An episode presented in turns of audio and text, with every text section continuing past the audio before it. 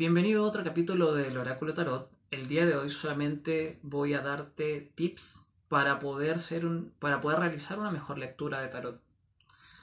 Eh, bueno, para poder realizar una mejor lectura de tarot siempre tienes que tener presente que cuando yo voy a realizar una consulta, voy a preguntar por algo que tenga que ver, por ejemplo, si yo me quiero cambiar de casa o voy a hacer algo, quiero encontrar un trabajo, siempre debo delimitar el tiempo.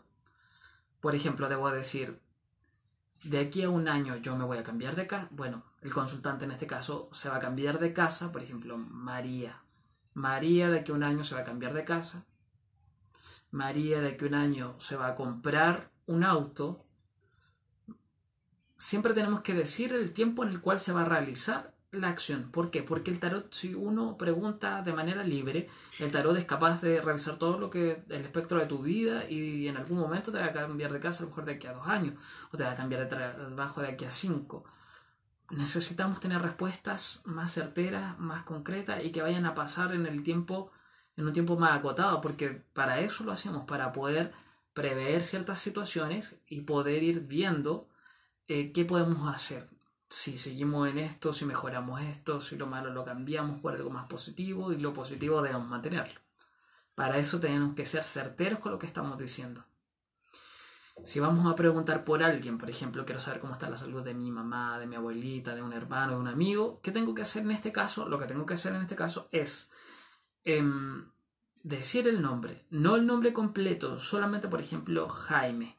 Quiero saber cómo va a estar la salud de Jaime de aquí a un año. Dije el nombre y delimité el tiempo.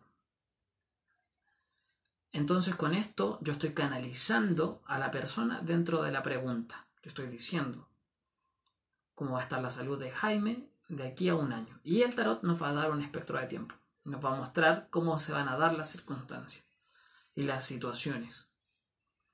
Bien, muchas veces eh, ciertas cosas que nos pasan no tienen que ver con el entorno, tienen que ver con nosotros. A lo mejor hay una actitud, algo que yo no estoy haciendo correctamente, algo no está bien en mí yo lo estoy proyectando.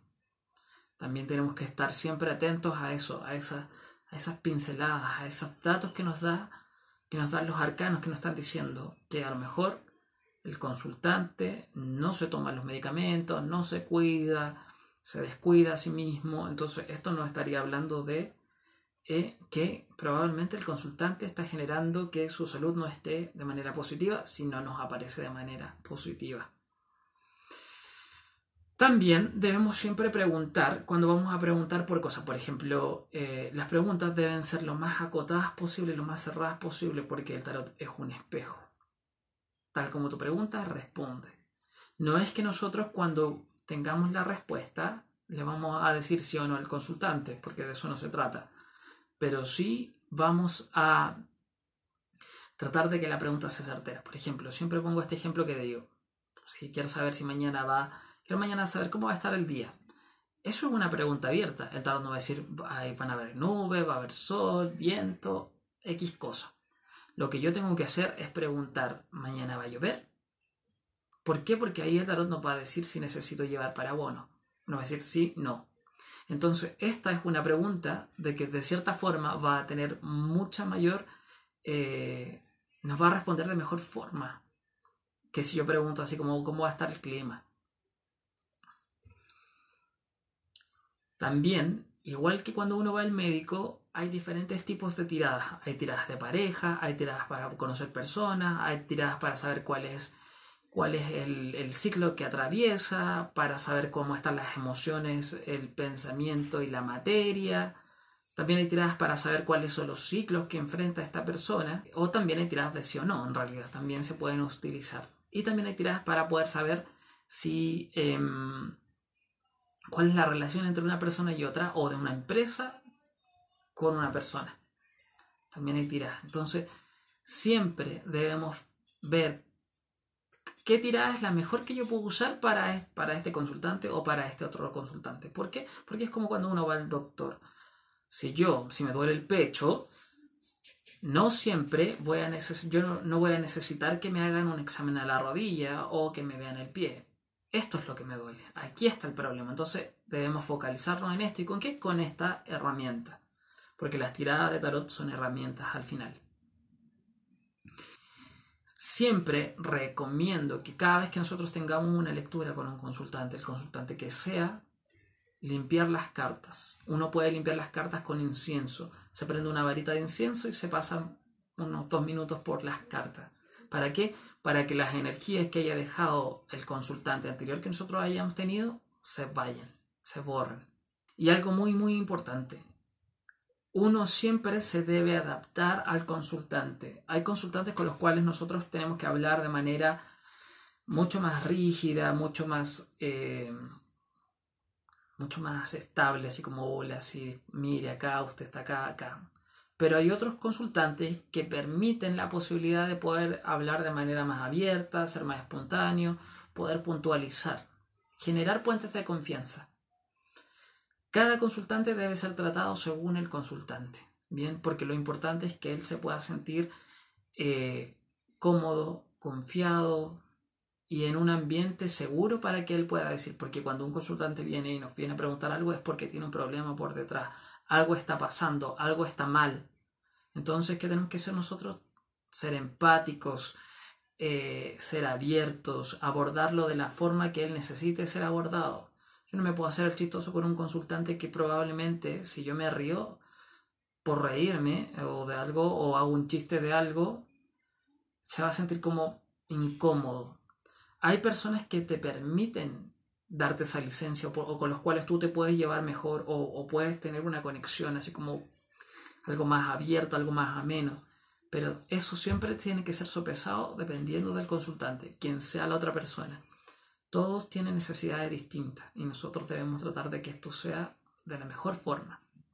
De esta forma estaríamos generando un puente hacia la otra persona que nos ayudaría a poder tener una mejor lectura también. No solamente lo que es el plano de las cartas y del sí y no. También lo que yo nunca, nunca hago es que un consultante simplemente venga y le digo sí, no, sí, no, sí, no y era. Porque eso lo hago en 15 minutos. Y le respondo todo en 15 minutos.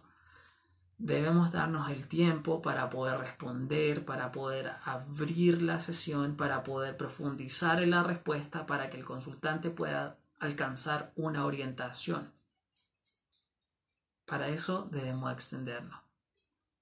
Bueno, estos han sido los tips para poder realizar una mejor lectura. Espero hayan sido de tu agrado. Espero eh, puedas eh, llevarlos a la práctica, los puedas comprender y bueno, cualquier duda consulta que quieras hacerme observación puedes dejarla en la caja de comentarios que se encuentra abajo.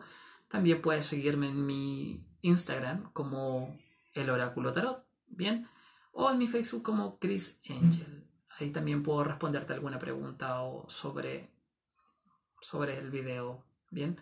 También recuerda que hago lecturas si eres del país de Chile, claramente estoy en, ubicado en Chile, en Santiago para ser más efectivo. Eh, hago lecturas de manera online, presenciales y a domicilio.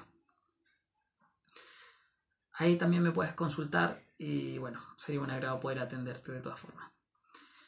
Y eso, hasta aquí ha llegado el video, muchas gracias por verlo y te agradezco que hayas visto este video, dale like y compártelo con las personas que puedan necesitar eh, o quieran aprender este, acerca del tarot.